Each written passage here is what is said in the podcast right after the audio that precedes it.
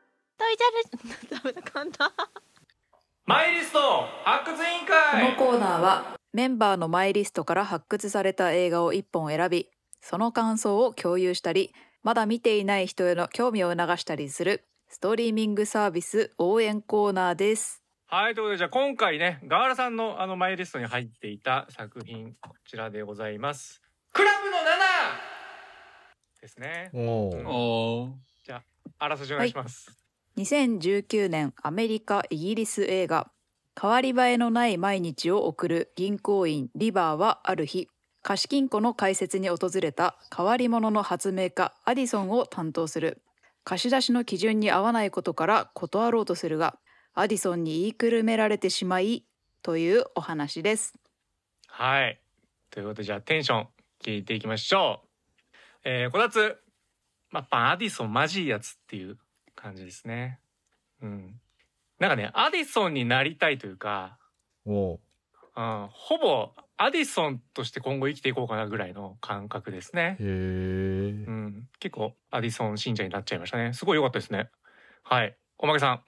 はい、えっと、あ、そっか。いや、なんかこう、最初どういう風になっていくかなって思ってたんですけど、こう、まあ思ったよりこう、順当に進んでいって、なんか安心して見られる作品だったなと思います。うん。はい、えー、ざっくりスナイダーさん。そうですね、なんか、クラブの7って、ああ、そういうことなのかって僕は結構腑に落ちた感じしますね。ああ、確かうんに。ちょっと改めてこれ考えないと、ね、ピンとこない人は来ないかもしれないね。あそうーです。はい、NBK さん。はい、えーと、そうですね。やっぱちょっとスリル、スリルがあって、すごく好みな映画でした。うん、裏切りのサーカスとか好きです確よかにねスリリングだね。そうですね。うんうんうんうん。はい、タンタンさ。えーそうんですね私結構リバーに気持ちわかるなみたいな感じで寄り添いながらだったんで、うん私はこたつさんと逆にちょっとアディソンみたいな人に巻き込まれるのはごめんだなみたいな、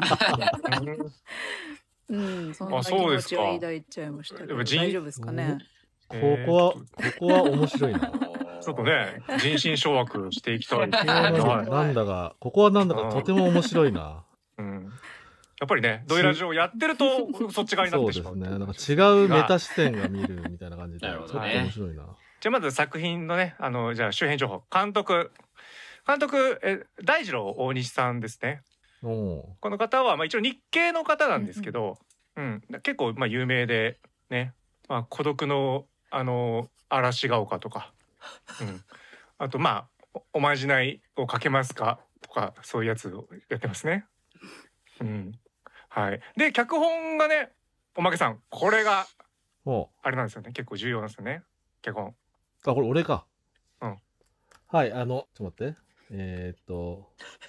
うんうんうんうんうんうんうん。 えーっと、まあ、脚本は、あの、あれですね。えーっと、イギリス人の方で、はい。うん。えー、なんだろう、あ、うん、はい。んちょっと待ってよ。どうしたんですかや。ばいやばい、ちょっとやばい。 うん。はい。はい。えーと脚本でなんで笑ってるんですかはい、脚本。いや、大丈夫です。うんはい。いきます。はい。はい、あのー、はい、あの、アンアンドリュー・ディーンさんですね。はい。そうね。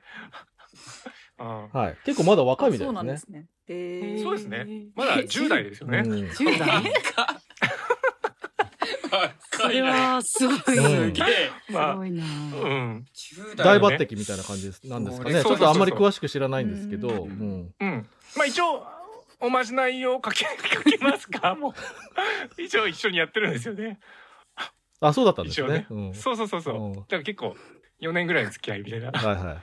うん、感じですね。大二郎さんとは。い。はい。はい。じゃあ、こちらもね、あの、ネタバレ込みで、あの、メールいただいたところをご紹介させていただいてね、お話ししていただけたと思いますので、こちらはですね、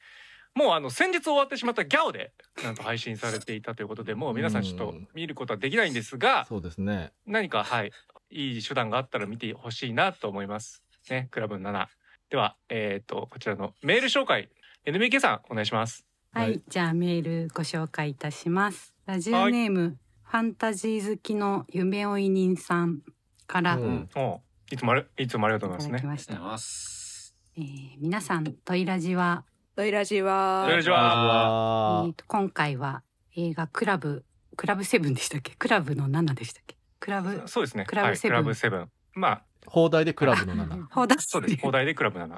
うんえー、と映画「クラブセブン」の感想をお届けします、えーまず主演のベネディクト・カンバーバッチの演技には圧倒されましたあうん彼が演じた主人公は自分の物語を探すためにさまざまな冒険や試練を乗り越える姿が描かれていますその中うんうでん彼が演じる悲しみや喜びのなどの感情がリアルかつ繊細に表現されており見る者を魅了してくれましたうんうんまた、うん脇を固めるキャスト陣もベネベネディクト・カンバーバッチとの相性が良く物語の世界観を一層深めてくれました、特にうん共演のキャリー・マリガンの存在感は際立っており物語にさらなる深みを与えていました、あうん映像面もシンプルで美しいものが選ばれており見る者の想像を刺激してくれました、音楽も物語の雰囲気に合ったものが選ばれ物語に一層の感動を与えてくれましたただ物語の展開は一部分においては少し分かりにくかった部分があったため、うん鑑賞後に深く考えるが必要がある作品と言えますうんうんより深く楽しむためには複数回の鑑賞が必要かもしれません。皆さんもぜひ劇場で鑑賞してみてください。劇お場 うおうまあでもギもうャオという劇場みたいな感じですかねそうですメールありがとうございました。ありがとうございましたありがとうございましありたがとうございました。ということで、えーファンタジー好きのね夢追い人さん送っていただきましたこれメールからいかがですかじゃあざっくりなんですけど、うん、うんあのーベネディクト・カンバーバッチとキャリー・マリガンってうん初ですよね。確かにかあな聞いたことない気がするうんうんそう。だからこのね、ファンタジー好きの弓追い人さんおっしゃってる通り、やっぱなんか、その、融合というか、うん芝居の親和性みたいなものがすごい高くて、結構ドラマとしてもかなり完成度高かったんじゃないかなっていうのは思いましたね。ねうん。だってそもそもだってキャリー・マリガンがさ、うんまああアディさんをやってるわけですけど、うんうん。男性の役だもんねうんうんうんそれがもう珍しいっていうかすすごいことだよねこれね。あアディソンって男性なんですかうん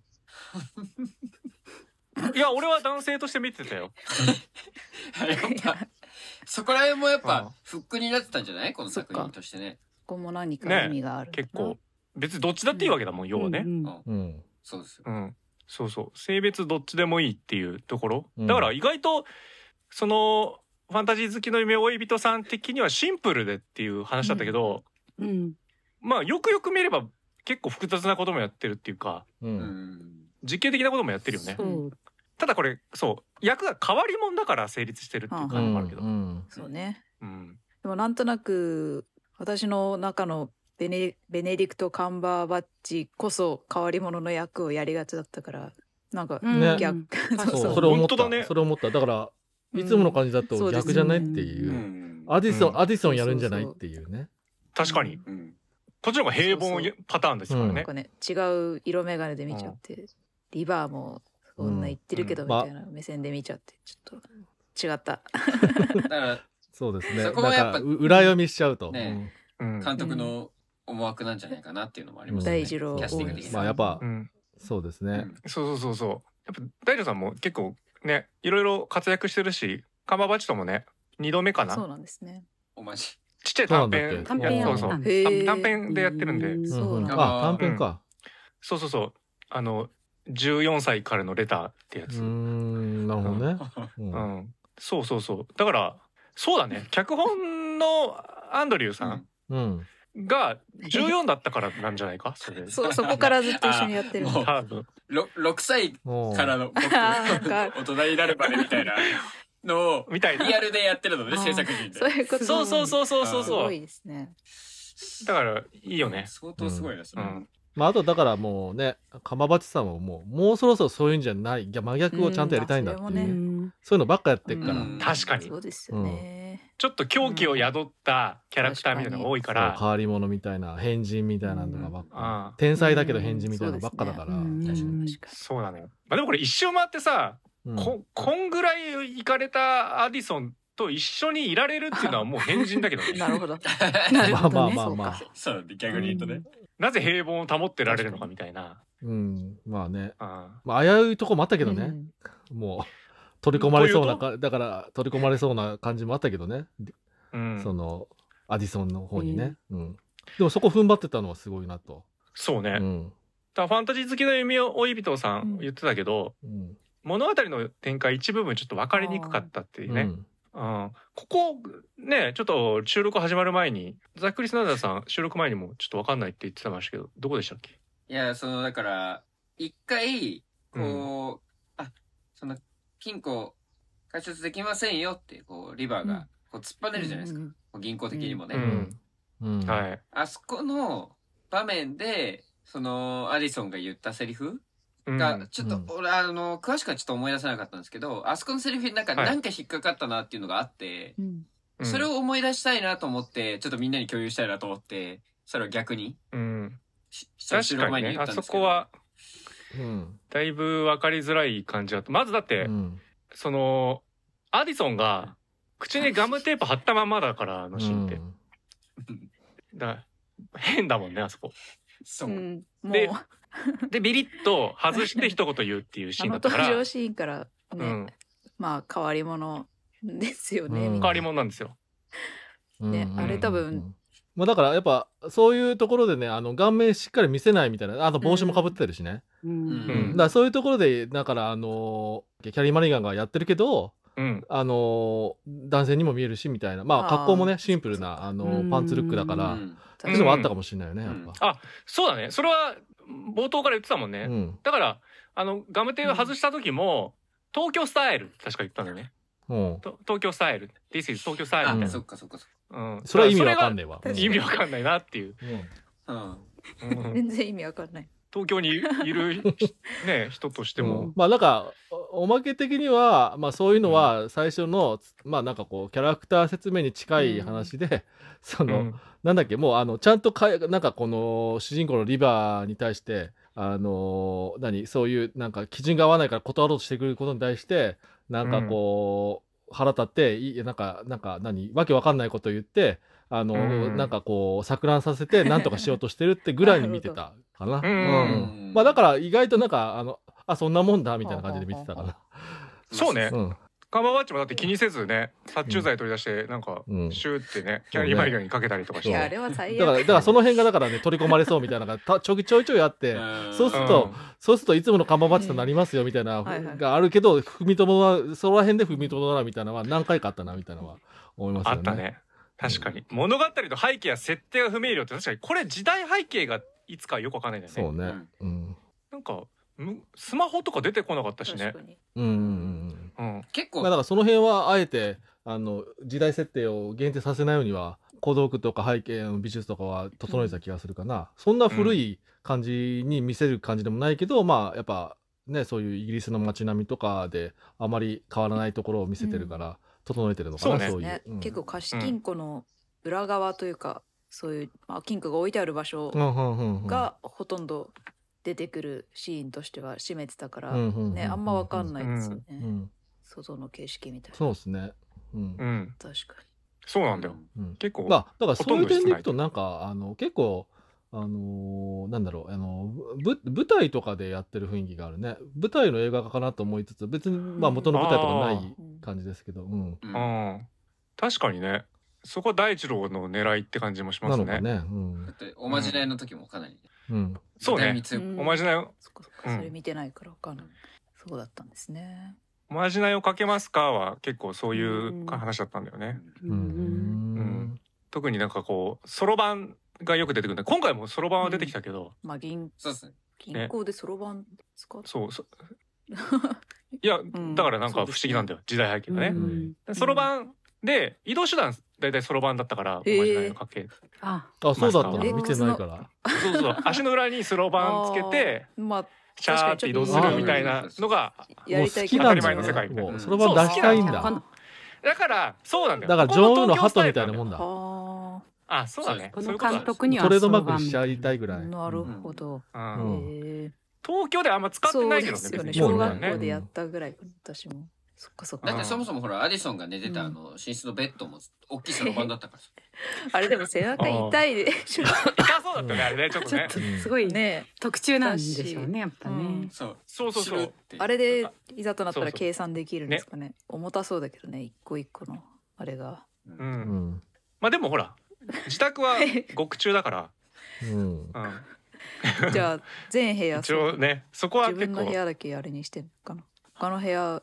映んなかった感じだよねうん。ちょっとシュールレアリスムみたいなところもあるんだよね、うんきっとね、うん。明らかに狙ってるよねルイス・ブニエル的な文脈を感じます、ね大二郎はかなりそこの影響を受けてるなるほなるほど、そっか。へー受けてる、うんサルバドル・ダリとか、うんあーそういうなるほど好きなやつですもん。うんうん好きなやつそうそう確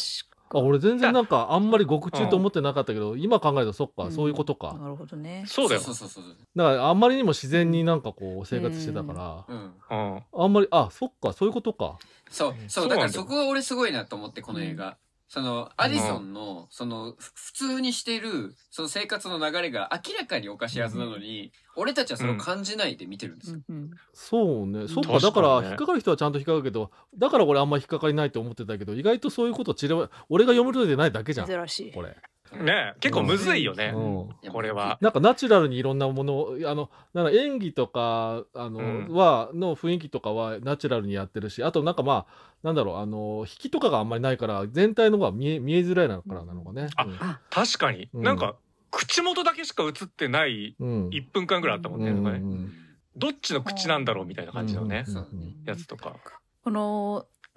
こう攻めてるよねファンタジー好きの夢追い人さんのメールだとあでそう映像面っていう話でいくと、私結構面白いなって思ったのが、この貸金庫って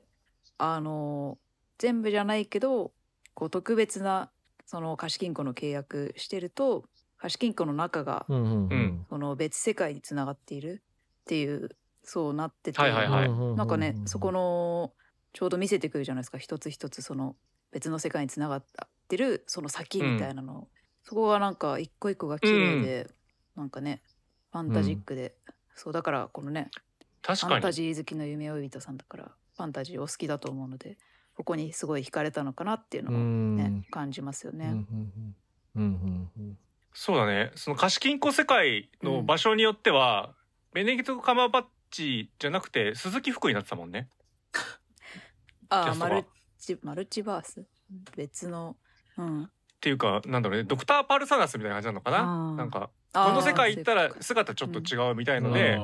うん一瞬だけだったけどこの鈴木福だった時だっそたもんのね一瞬見逃してるかもしれないな。あらそううんうんあ見逃しちゃったそうねまあでもそうねでもそれはだからなんかこう本当にファンタジーっていうことなのか、それこそやっぱやっぱりこうあのあのアディソンがこうあの、うん見るからあのうんその場面自体は、はいはいはいあの開けたところをね、うんアディソンのやっぱりちょっとちょっと危なあーいそっかそっかなんか、うんあの幻想みたいなものなのかうんみたいうんなところの面白さはあったかなっていう、まあどっちかというと後後者でちょっと捉えてたから、そうですシねンプルに見たって感じなんですけシどュ。ルレアリズムとも通ずるところがある。うんうんうんうんうんだからねしあのリバー主人公の方は別に見せてるだけですけどはいみはいたはいいなしかも空ですけどあーみたいなのを見確せかてにるだけなんだけどみたいなこの映画みたいなね。これ面白いねだからアディソンに言いくるめられるから、うんその言いくるめられてるシーンはその要はリバー的にはさ普通だって思ってたうんうもんんうんね、うんうんかもしれないね。けどどう考えてもその思想世界みたいのに取り込まれてって明らかにどんどんおかしくなってってんのに、うんうん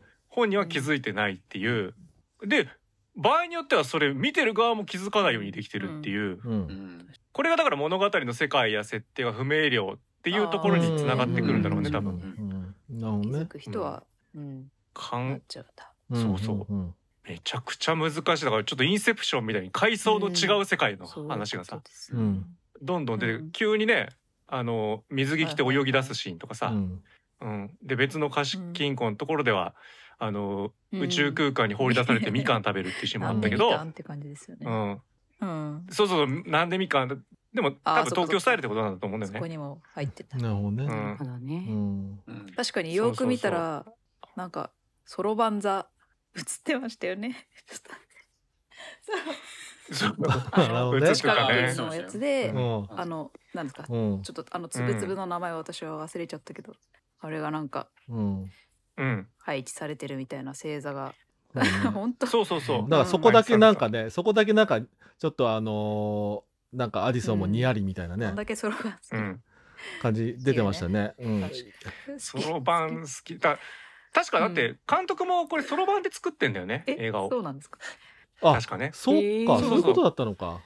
うん。あ、これそう、皆さんに言ってないんですけど、これあれですよ。アニメ映画です。うん。うん。うん。なので、えっと、ソロ版で書いてるんです、全部あ。そういうことなんだ。そういうことなのか。そうそプソロ版の、お、なんか、大きい粒と、ちっちゃい粒とかをより分けて、画面にしてるんですよ。んすうん色つけてね。すごい労力な。うん。ねね、本当です、ね。すごい労力。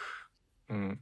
結構ざっくりさん、その辺ね。いや、これ、だって、ね、アカデミー賞にもね、もうもちろん、ノミネートされてもちろんですよもうん。こんなのもちろんですよ。。これはもう、うん。これが一強みたいな感じになってますよね。今年はね。ほぼね、うんなってます。うんアニメ賞じゃなくてスピル、作品賞ですもんね。じゃないです。そうそうそう。うんそうです。うん。で、もちろんキャリー・マリガンとね、ベネディクト・カンバーバッチもそれぞれ撮ってますから。うん撮ってます。そう。だって声優以外もこれやってるから。うんな、ロトスコープじゃもうないんだよね。これって、まあだからやっぱりうん入ってくってこそとうだねもんね表現自体はいろいろ混ぜてやってるね、うんでもまあなんかあんまりトーン変えずにやってるから、うんナチュラルに感じるみたいな、ううんそこはやっぱすごいんだろうなう腕あるんだろうな、うん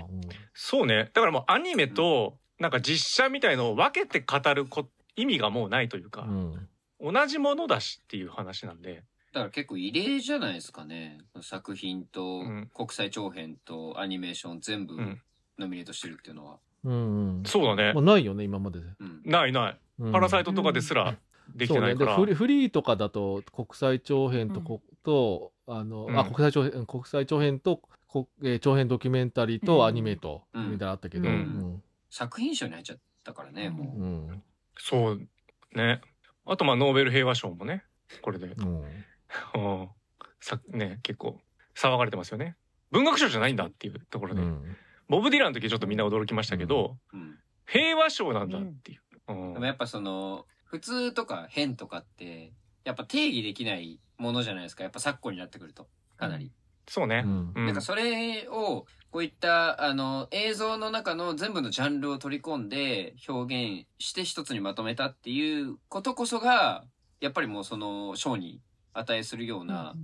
スケール感だったなっていうのは思いますね、やっぱりな。るほど。その普遍的なテーマじゃないですか。うん。うんなんだかんだ。そうね。うん。いや、それがやっぱ見事だなっていうか。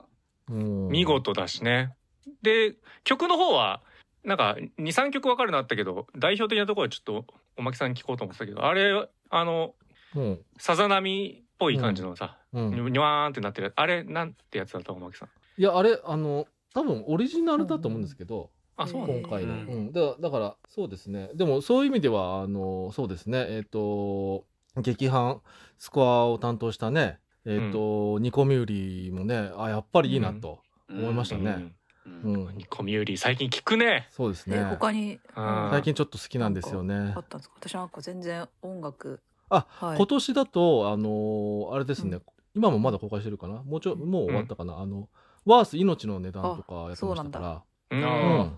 聞きますね。はいあと、あのー、三途の川を渡るシーン、あるじゃないですか。うんで六文銭を払うみたいな時に BGM すげえなんか破壊的なロックみたいなのが流れてるじゃないですか、ああはいはいはいあれは何だったんですかあ、あれは、あ、そっか、そうね。あの、あそこは、あの、ちゃんとした、あの、あれですね、あの、元々からある曲ですね。うーんううん、うん、うん、うん、うん。なんだっけあの、どれでいこうかなあ、みたいアな。ット、え、アットザドライブインとかじゃなかったですか。あ、そうですね。アトナドライブインでしたね。うん。へえ、な結るほど構ね激しめでね。確かはにい。あうの、ん疾走感ある感じで、うん。よかったですそうだよ。ねだってもう本当になんかドライブインシアター行くぐらいの感覚でさそうね。三途の川ビューンって車で行って、うんうんうんなんか六文銭の代わりになんかね六ペンス置いて帰るみそたいこなはねうん。あ、なるほどね。あーうん。ありましたね、うん。あーちょっと月と6ペンスとかけてるんですかねあそういのうこと背景もね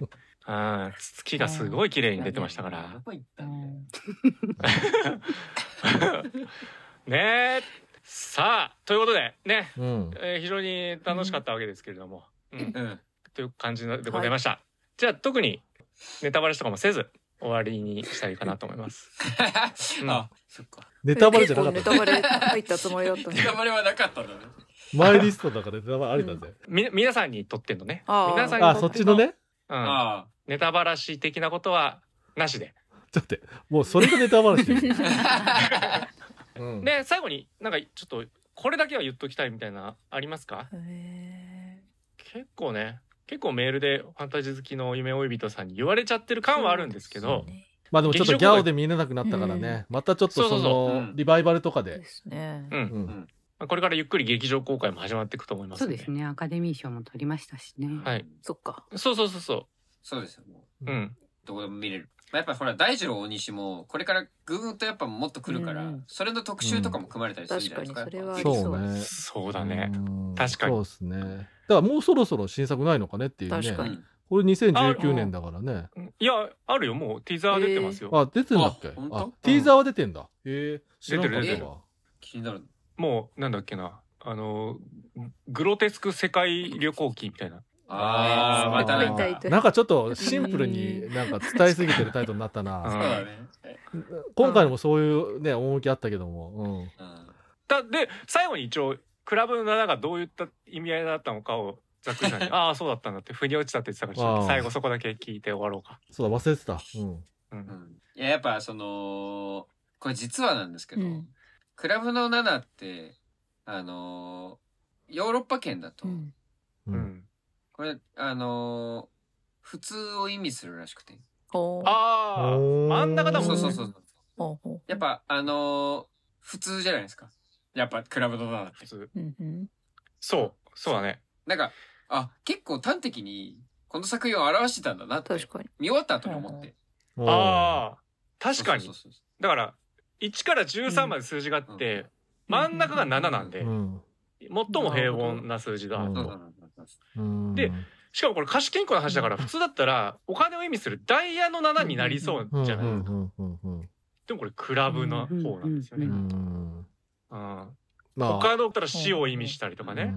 うん全然意味合い違うけどクラブはっていう話そうですそうですそうです。クラブのよくできてる7じゃなきゃいけないんですよ。だかうら。ん。 7じゃなきゃいけないかすごい。へえ。貸金庫の番号にもかけてあうあ、んそっかそっか。あかけてまましたね、そうですね。うんやっぱ7ってキリスト教圏だと結構大事な数字だから、まあね、いまあいろんなのが込められた7なんですね。そうですうよ。んよくできてるな、マジでうんうん。うんはいということでね、えー皆さんもきぜひ見てくださいじゃあそれではまた来週来週、うんまたねまたねまたねー。またね